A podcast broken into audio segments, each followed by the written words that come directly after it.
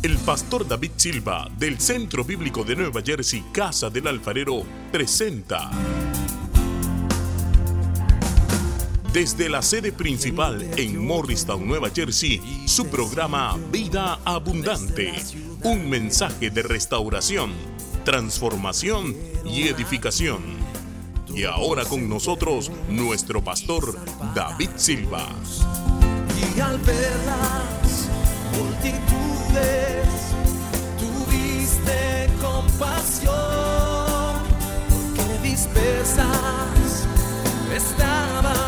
En Gálatas 3 dice, eh, versículo 1 en adelante, oh Gálatas insensatos, ¿quién los fascinó para no obedecer a la verdad?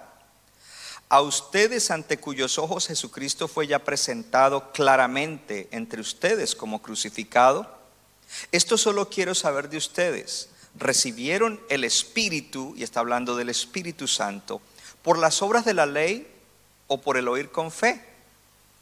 Tan necios son, habiendo comenzado por el Espíritu, ahora van a acabar por la carne. Tantas cosas habéis padecido en vano, si es que realmente fue en vano. Aquel pues que les da o les suministra el Espíritu Santo y hace milagros, maravillas entre ustedes, ¿lo hace por las obras de la ley o por el oír con fe? ¿Qué dicen ustedes? Repitan todos, por el oír con fe, porque sin fe es imposible agradar a Dios. Y ahora saltamos al versículo 14. En el versículo 14 dice, para que en Cristo Jesús la bendición de Abraham alcanzase a los gentiles a fin de que por la fe recibiésemos la promesa del Espíritu. Es la promesa del Espíritu Santo. Yo quiero que repita de esta manera, diga conmigo, en Cristo Jesús, la bendición de Abraham me ha alcanzado a mí, que soy gentil, a fin de que por la fe recibiese la promesa del Espíritu Santo puede sentarse en la presencia del Señor. Diga conmigo, avivamiento. Young people say revival. Porque yo quiero ver a los jóvenes, whether teenagers or young adultos, in such a revival that they will experience what any believer will experience. Porque el avivamiento no es solo para adultos. El avivamiento, cuando Dios visita un pueblo de Dios, él lo hace a todo, niño, joven y adulto. Por eso las maestras tienen que estar ungidas con los niños, porque allí también la gloria de Dios se manifiesta. En nuestra iglesia lo vemos en reuniones durante el, el, BBS, como la gloria de Dios cae, esos niños están ahí llorando, quebrantados y no se explican, pero el Espíritu Santo los está tocando. Es experiencias lindas y maravillosas que nosotros tenemos en nuestra iglesia y que no debemos tomar por sentado. Avivamiento es una palabra importante. Déjeme comenzar por decirle algo. Eh, cuando estoy en Latinoamérica y en el viaje pasado que estuvimos visitando eh, Palmira y Buenaventura en Colombia, y tuve la oportunidad de hablarle a pastores en Buenaventura, una asociación de pastores, y vinieron un grupo de ellos y de igual manera a la iglesia en Palmira, Dios me dio fuerte eh, que les hablara acerca de esto, impresionó en mi corazón. Y comenzar con la pregunta, ah, pensamos en Latinoamérica, pero tenemos ahorita que trasladarnos aquí a nuestra comunidad latina en Estados Unidos, porque eso es en todo lugar. Eh, pero como para ver un poco más claro el panorama, pero ahorita lo vamos a tener más claro también para nosotros.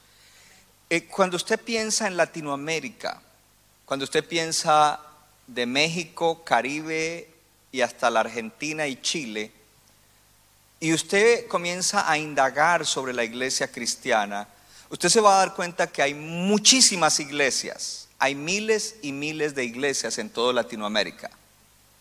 No solamente eso, hay millones de cristianos en Latinoamérica. En Latinoamérica hay iglesias de 50 mil, de 100 mil personas, como en Guatemala, como en Colombia, iglesias de muchísima gente. Hay iglesias también de cientos, pero hay iglesias de miles, de dos mil, de cinco mil, de diez mil. Y al ver todo eso, la pregunta que yo me hago y, y, quiero que usted se la comience a hacer es, ¿por qué si hay tanto evangelio, si hay tantas iglesias, eh, y iglesias de, esa influencia y con una plataforma tan grande como algunas de ellas, ¿por qué la condición social de esas naciones es la misma, no ha cambiado? Y antes, por el contrario, en algunos lugares ha empeorado. Ahora usted ¿y por qué hay que preguntar eso? Porque lo normal es que donde el Evangelio del Señor es predicado, hay transformación. Donde el Evangelio de Jesucristo es predicado, hay transformación del individuo, de la familia, de la comunidad, de la ciudad y de la nación.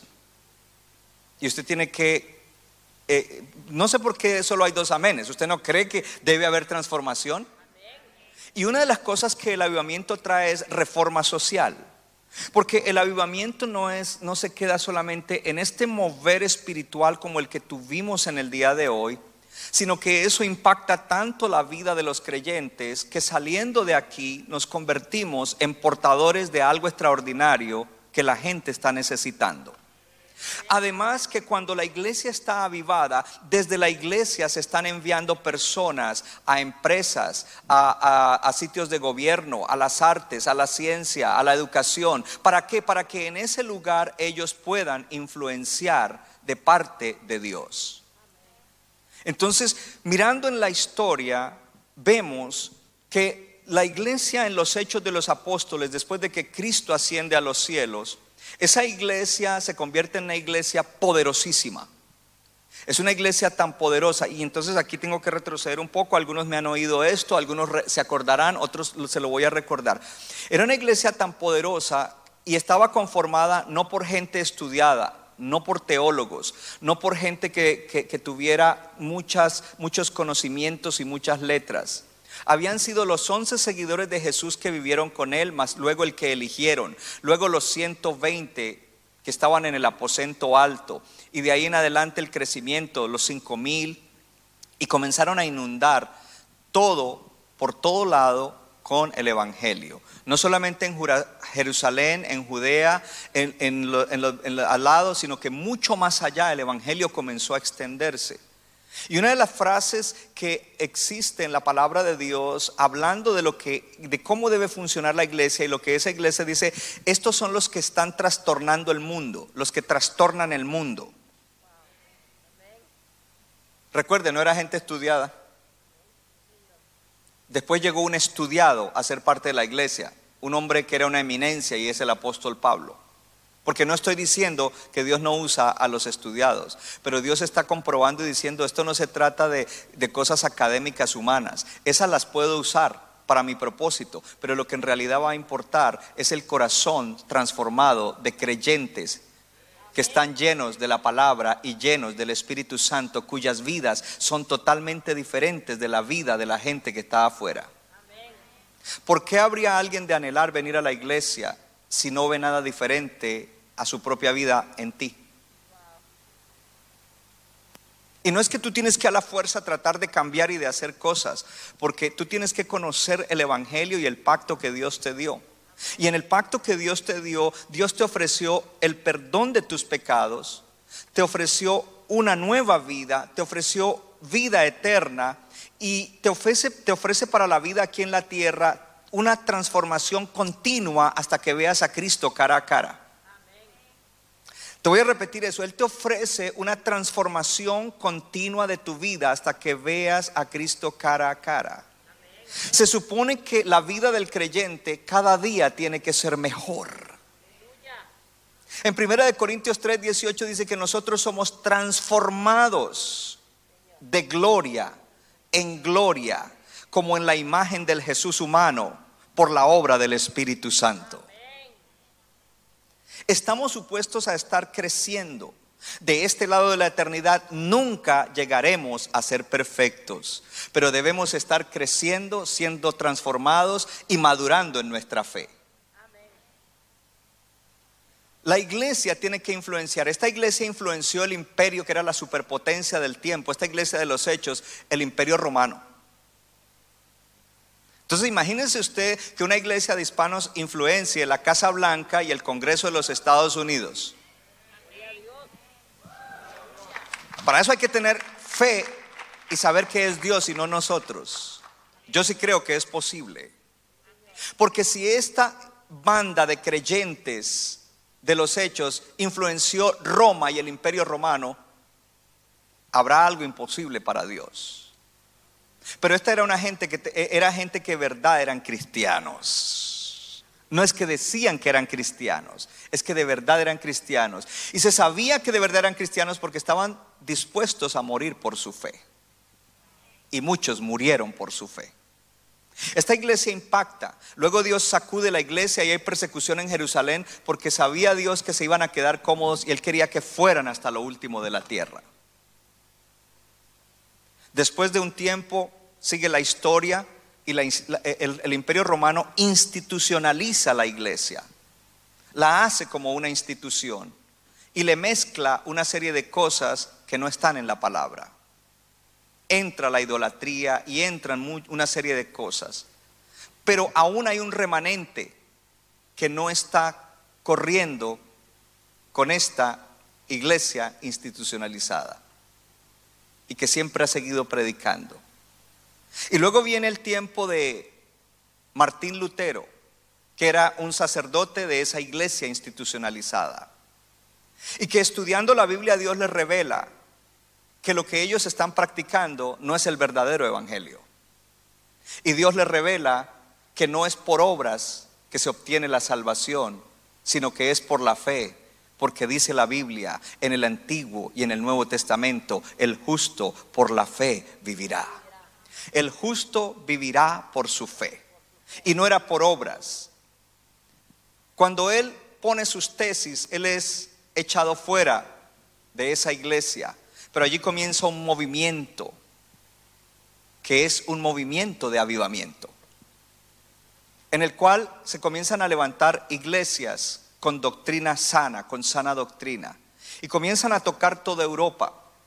Y muchos estudian la revolución industrial y todos los adelantos que hubieron en esos tiempos, pero a muchos se les olvida o de adrede no muestran que la influencia de la iglesia reformada la iglesia de los evangélicos, la doctrina y la teología de los evangélicos influenció a las gentes para que hubiera desarrollo y transformación en la sociedad.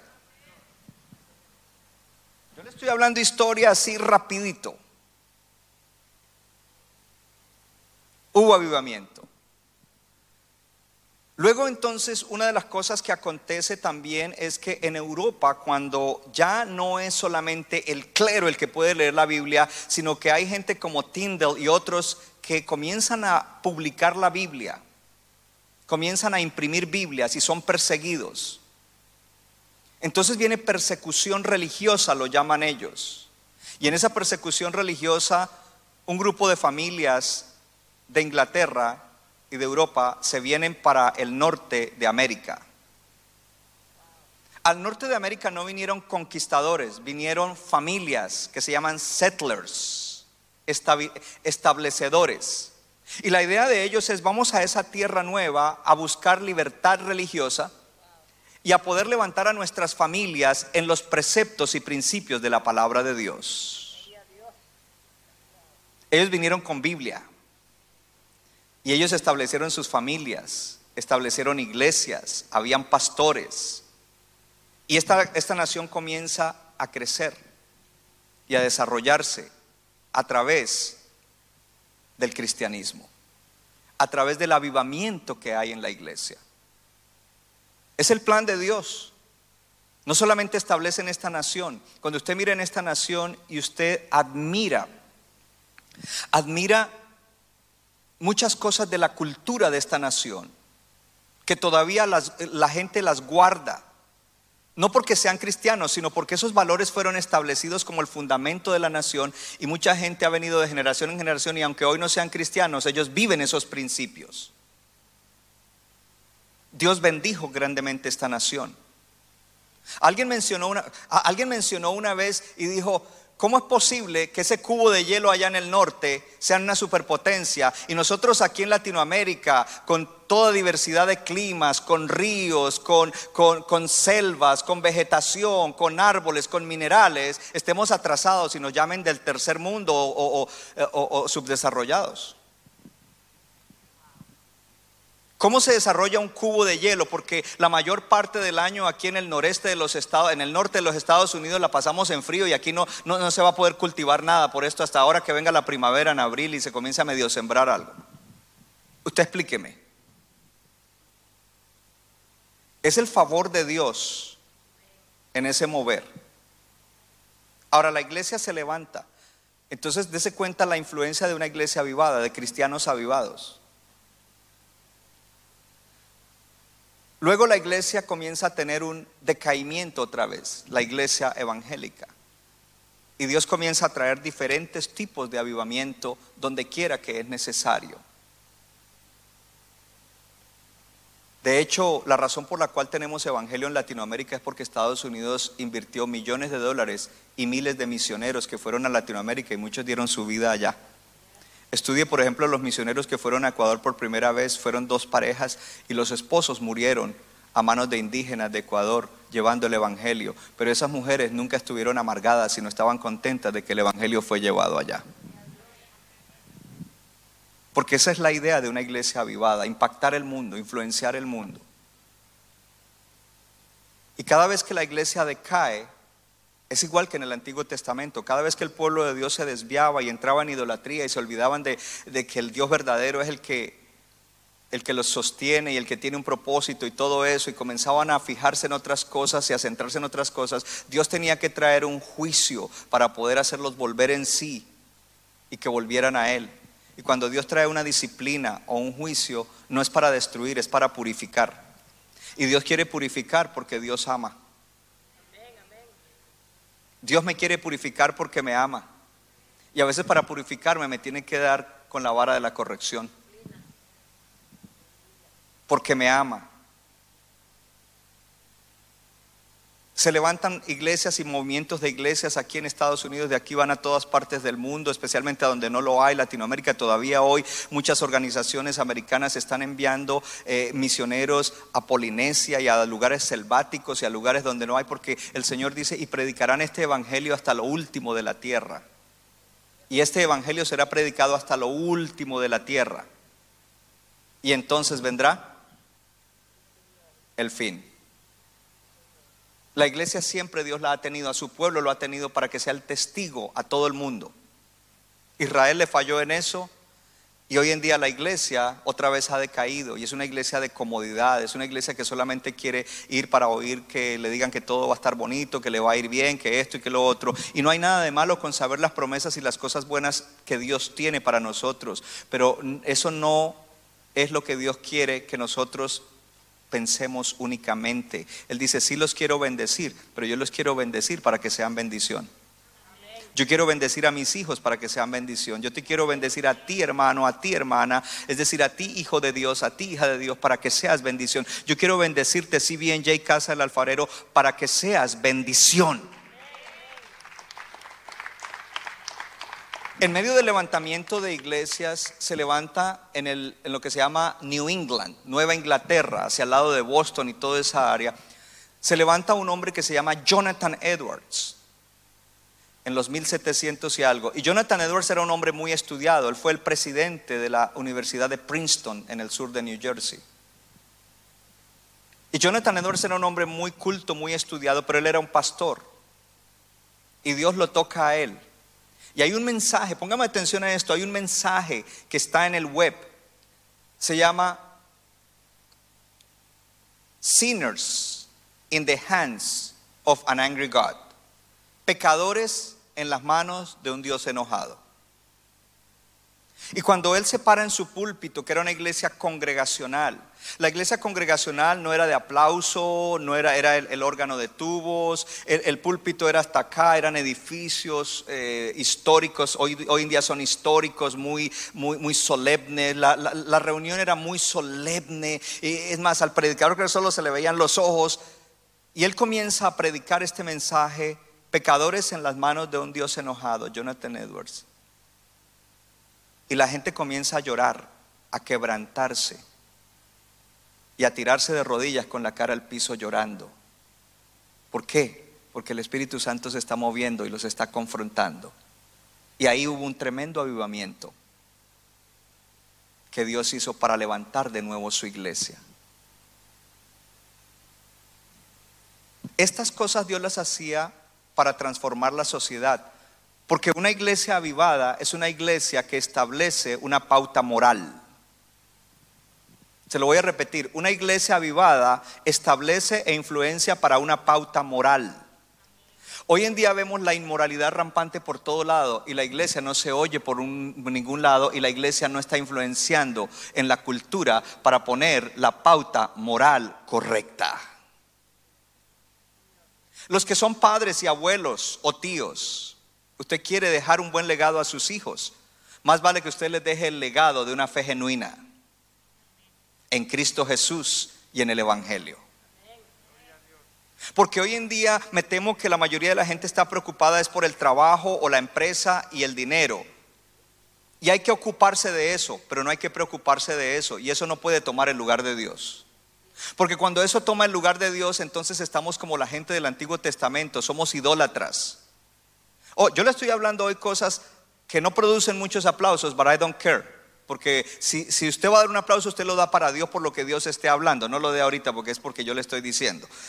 Cuando usted sienta dar una... Entonces si Dios te habla una promesa, lo aplaudes, pero cuando Dios te habla corrección, entonces ahí sí más bien tragas grueso y ah, hoy no me gusta mucho el mensaje. Pero Jesús dijo, y conocerán la verdad y la verdad los hará libres. Entonces cada vez que la iglesia necesita un avivamiento, Dios va a soplar avivamiento, pero el avivamiento no viene con mensajes que nos pasan la mano. el avivamiento viene con mensajes como el de Jonathan Edwards, un pecadores en las manos de un Dios enojado. el enojo de Dios no es una rabieta como la que nos da a nosotros, es un enojo santo, puro y justo, porque su pueblo no está bien con él. Y los ama tanto que Él quiere que ellos sean tocados por su espíritu. Él quiere darles su misericordia y su gracia y levantarlos, porque Él tiene un plan con ese pueblo para bendecir la tierra.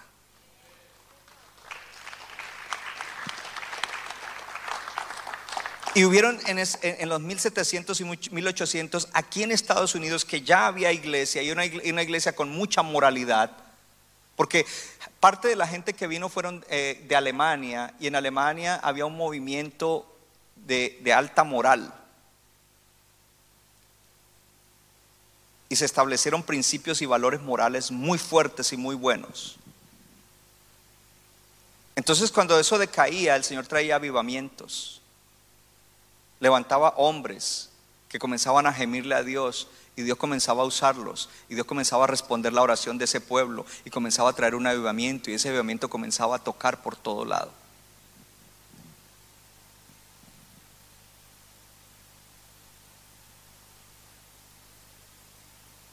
En tiempos modernos, Corea, cuando tuvo el conflicto y lo que conocemos como la guerra de Corea del Sur.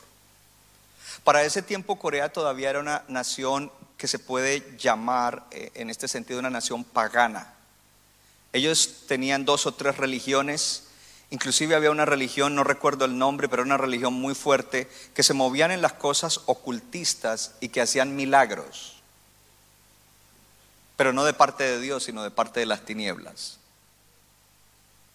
Pero Dios en medio de esa guerra levanta misioneros americanos que comienzan a ir a Corea del Sur, porque los americanos estuvieron involucrados allá y comienzan a, ganar gente y a discipular gente. Y hubo misiones que levantaron iglesias allá. Y en medio de todo eso, Corea se levanta y comienza el Evangelio a correr y comienzan a crecer las iglesias de diferentes denominaciones. Y se levantan iglesias entre las más grandes del mundo. Recientemente partió con el señor David Yonggi Cho, que era es la iglesia más grande del mundo en Yoido, Seúl, Corea. Una iglesia que dicen que tienen como un millón de miembros, no sé cómo trabajan, pero tiene una historia extraordinaria de un avivamiento del mover de Dios, pero no es la única iglesia, muchas iglesias, y se levanta hasta tener el, el 30 y el 40% de su población como cristianos nacidos de nuevo, evangélicos que creían la Biblia y servían a Dios. ¿Y qué pasó con Corea del Sur? Corea del Sur se convirtió ahora en una nación desarrollada, porque el Evangelio tiene que influenciar y transformar la sociedad. Una nación industrializada. Cuando usted mira la diferencia entre Corea, y eh, Corea del Sur y lo que se puede saber de Corea del Norte, usted va a ver que hay una diferencia muy grande. Porque la iglesia influenció. Y no estoy diciendo que todos los coreanos son cristianos, pero lo que trae la bendición es el pueblo de Dios que está allí sirviendo al Señor.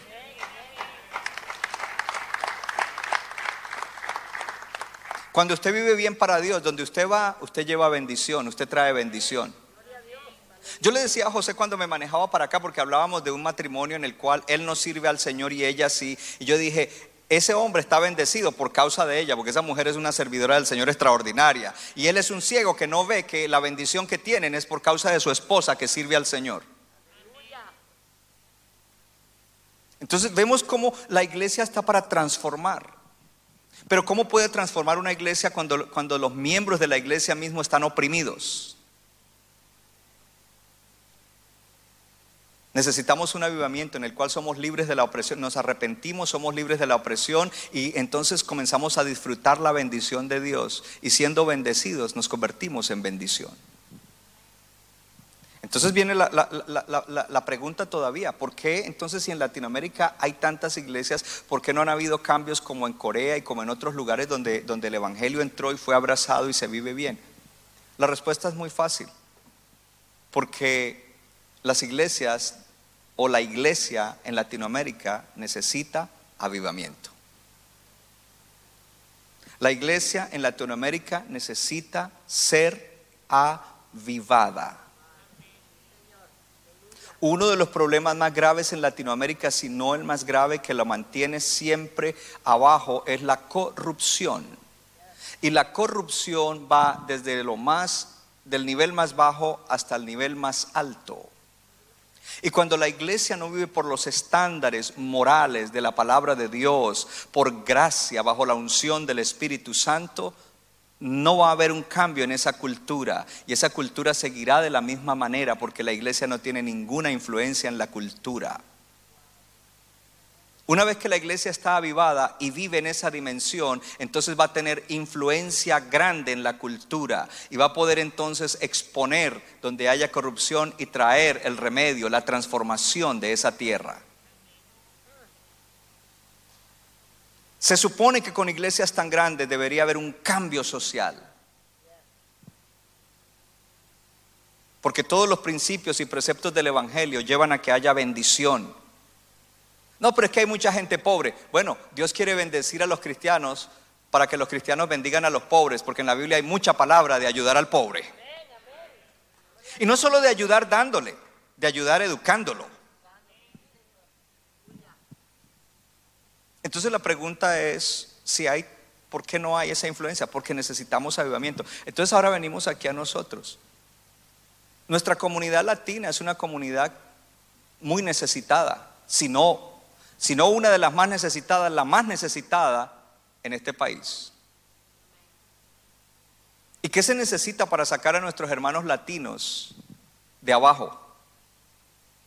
¿Mejores trabajos? ¿Más negocios? No, lo que se necesita es el Evangelio de Jesucristo que transforma. Y juntamente con eso entonces vendrá el trabajo y la ética de trabajo, el empresario y la ética empresarial que Dios le da en la palabra, porque Dios dice, este es un hijo mío, este me va a representar bien, lo voy a bendecir.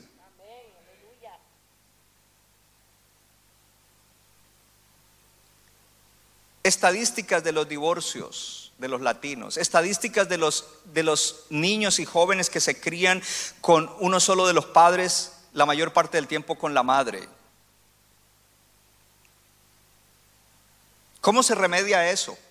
No con programas sociales, con el Evangelio de Jesucristo, porque el Evangelio de Jesucristo es transformador. Pero si la iglesia no está avivada, la iglesia no tendrá influencia en eso, ni tampoco le interesará cuando la iglesia esté bien. Porque nosotros queremos un avivamiento no solamente para nuestro bienestar, lo queremos para la gloria de Dios y para el bienestar de otros. Porque si estamos avivados, vamos a estar bien, vamos a estar bendecidos.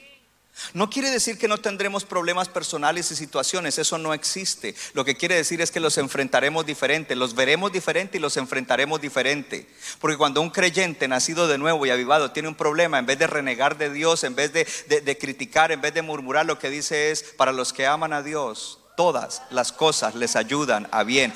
Esto es a los que han sido llamados conforme a su propósito. Y aún una tragedia la va a ver con otro lente. Dios quiere bendecirnos. Cierro con esto, para no cansarlo.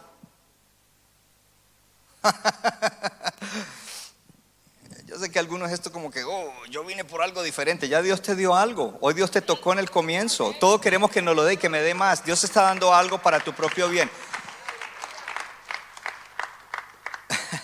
Dios es bueno.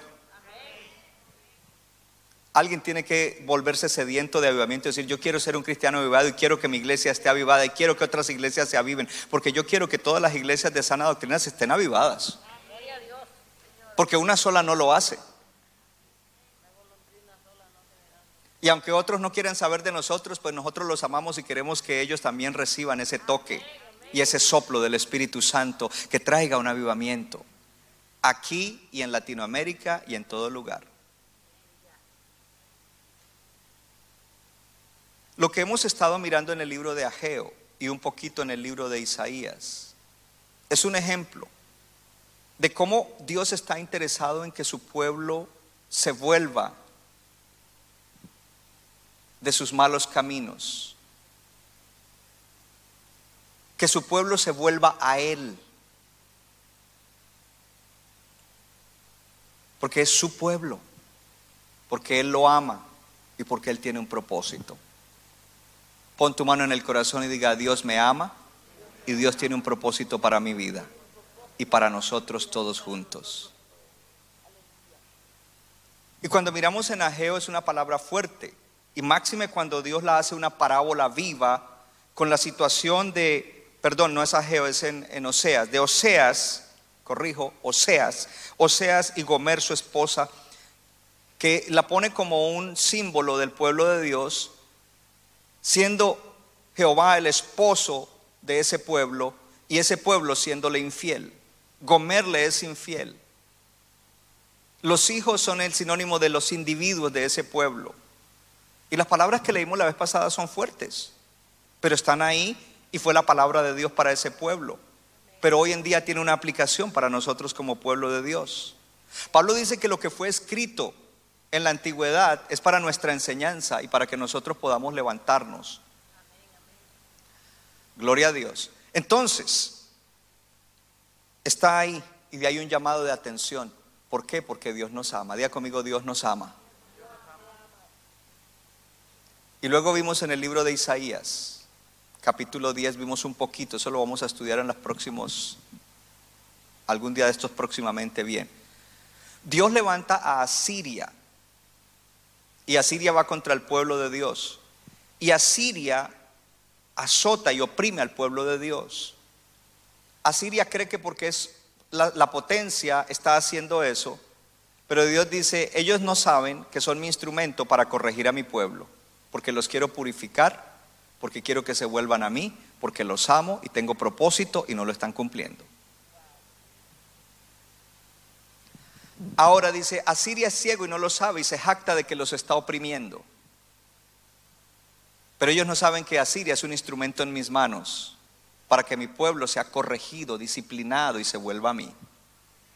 Y luego entonces en, en Isaías 10, 27 dice, ya viene el tiempo en el cual la pesada carga del hombro le será quitada, el yugo le será quitado y el yugo de la opresión se pudrirá a causa de la unción. Y la unción es un sinónimo del Espíritu Santo. Porque es a través del Espíritu Santo que Dios libera a su pueblo. Lo primero que Dios quiere hacer es que provocar en nosotros arrepentimiento, que reconozcamos. Lo segundo que quiere hacer es perdonarnos y liberarnos. Lo tercero que quiere hacer es llenarnos con su Santo Espíritu, para que a través de eso tengamos vida plena y próspera en todas las cosas. A través de eso, con la palabra, prosperemos en el alma y en todas las cosas. Y que siendo bendecidos seamos bendición. Y si la iglesia no está avivada, ¿qué esperanza hay para el mundo en tiempos como estos? La importancia de ser cristianos avivados y de ser una iglesia avivada. Entonces acabamos de leer en Gálatas. En Gálatas el Señor le está reclamando a través de Pablo a esa iglesia, porque esa iglesia comenzó por la fe.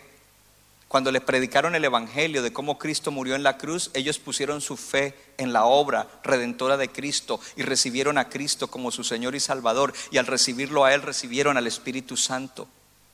Pero después de que ellos se salvaron, ellos comenzaron a decir, oh, y para poder mejorar nuestra vida, para poder transformarnos, para poder ir en esa transformación que hay que tener y para poder resistir el pecado y, ser útiles a Dios, tenemos que hacer esto y esto y esto y hacer y hacer y hacer y hacer y hacer. Y todo el hacer era separado de Dios.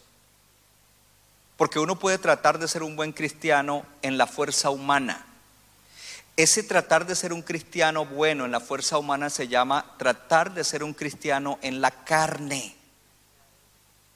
Es decir, con mi fuerza humana. Pero el Señor dice, mi salvación vino a ustedes por gracia. Y ustedes la recibieron porque tuvieron fe en mi gracia. Y la fe que ustedes tuvieron para recibir mi gracia es regalo de Dios. Dios te regaló fe para que tú creas en la gracia de Dios. Dios te puso fe. Oh, hermano, si no lo cree, aplauda porque Dios puso fe en usted, aunque usted ahorita no lo crea, en usted hay fe. Y esa fe se está despertando y creciendo por el oír y el oír de la palabra de Dios. Entonces dice, ustedes quieren mejorar su vida personal a través de hacer obras, pero ustedes están haciendo al revés. Porque ustedes no se salvan por obras, sino que yo los salvé para que ustedes hagan las buenas obras que traen bendición a la tierra. Y les llama la atención y dice, ustedes recibieron al Espíritu Santo por fe. Entonces dice, ¿lo recibieron por fe o por hacer obras? Oh, voy a hacer tales obras a ver si Dios me llena con el Espíritu Santo. No, lo que tienes que hacer es creerle a Dios creer su palabra, creer su evangelio, confiar en Dios. Dios es bueno, Dios salva, Dios salva, Dios hace nacer de nuevo, Dios transforma el corazón humano, Dios ablanda el corazón duro, Dios sana el corazón quebrantado. Dios quiere que nosotros crezcamos, pero no a base de nuestra fuerza humana, sino a base de nuestra fe en la gracia de Dios, a base de nuestra fe en la palabra de Dios, a base de nuestra fe en la relación con el Espíritu Santo, saber que es el Espíritu. Lo único que Dios quiere es que tú pongas tu voluntad y diga, yo quiero, yo quiero ser avivado, yo quiero vivir bien, yo quiero volverme a los caminos del Señor, yo quiero salirme de todo camino de mediocridad que trae problema, que trae situación adversa, que le abre puertas al enemigo, que no me deja avanzar. Yo quiero salir de esos caminos, yo quiero volverme de verdad al Señor. Dios tiene que ser el primero, no mi trabajo, no mi economía. Dios tiene que ser el primero en mi vida. Me ocuparé de eso, pero eso será en segundo, tercero o cuarto lugar lugar, porque mi Dios de todas maneras me va a sostener, me va a proveer. Si busco primeramente el reino de Dios y su justicia, Él ha prometido darme todo lo que me haga falta. Cuando mi interés es Dios primero, el propósito de Dios primero, en todo me va bien. Él bendice mis labores. No necesito esforzarme tanto como lo hago, desgastándome y gastando el tiempo y las fuerzas que debería dedicarle a la familia, a la iglesia y a otras cosas. La, daré lo, lo que es suficiente, lo que es justo a eso en mente, en corazón y en alma, y Dios me bendecirá. Dios hará la obra. ¿Por qué? Porque soy un bendecido para hacer bendición. Entonces Dios le llama la atención y se los voy a liberar. Cuando yo veo gente con yugos de opresión, yugos espirituales que los mantienen todavía mal, ahí tú tienes que preguntarte, en vez de reprender al diablo todos los días, diga, Señor, ¿por qué no salgo de estos ciclos? Avanza un poquito y otra vez Señor, ¿qué hay? Ayúdame, muéstrame, indícame. Sabe que Dios se agradará de responder esa oración. Y dirá, mira, aquí es donde está tu problema. Y Dios mismo te va a dar la gracia para que tú te vuelvas de eso. Porque Él ha prometido que la misma gracia que te dio salvación y con la misma gracia que el Espíritu vino a vivir dentro de ti, esa misma gracia es la que Él te da para que tú vayas siendo transformado.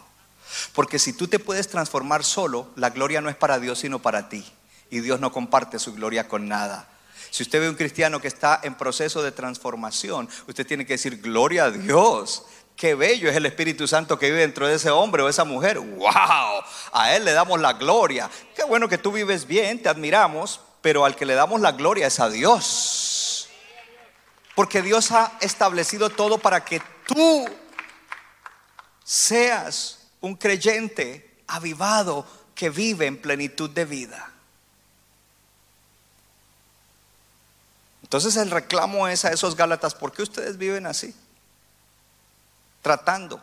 Cuando ustedes por la fe recibieron el Espíritu Santo y el mismo Espíritu Santo que les hizo nacer de nuevo es el mismo Espíritu Santo que los va a ayudar a que sean transformados de gloria en gloria a la imagen del Jesús hombre por el poder de ese Espíritu. Y ese Espíritu lo hace con la palabra de Dios. Tienes que amar la palabra de Dios. Vuelve el miércoles. Porque tú crees que esta palabra, pues no, no sé, no, no, no le veo aplicación. Tú no sabes lo que Dios está haciendo con esa palabra en lo más profundo de tu corazón y cómo esa palabra te está ayudando. Aunque tú creas que no te hizo nada o que no te pareció o que no la necesitabas, créeme que Dios está obrando. Y entonces el último versículo, si me lo pone en la pantalla, 3.14, Gálatas 3.14. Una vez que eres salvo, eres libre de la maldición. Eres libre de la maldición. Porque ser bendecido es que la maldición fue removida. Ahora tú eres un bendecido. Dios te bendijo.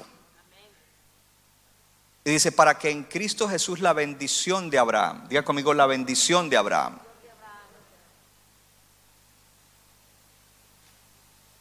Nos alcanzase a nosotros, a ti y a mí, a fin de que por la fe, ¿cuál fe? La que Dios te dio, y que ahora es activada con la palabra que oyes. Por la fe, la confianza en Dios, en su palabra, en su plan, recibiésemos, ¿qué cosa? La promesa del Espíritu Santo. Porque es a través del Espíritu Santo que somos libres de los yugos de opresión, libres de las ataduras, libres de las cosas del pasado que todavía nos afectan, libres de las herencias, somos libres, gloria a Dios, para movernos con libertad hacia adelante. Y es ese mismo Espíritu Santo el que nos da poder para que podamos entonces ser bendición a otros. Centro Bíblico de New Jersey, Casa del Alfarero, presentó su programa Vida Abundante. Si usted desea obtener más información y lo último que acontece en nuestro ministerio, visítenos en el internet www.centrobibliconj.org. Y ahora también puede estar más cerca del pastor David Silva a través de su Facebook donde encontrará palabra de Dios por la mañana, tarde y noche. Búsquelo en Facebook como Pastor David Silva. No se equivoca, le da forma al barro para su deleite. Somos vasos de su agrado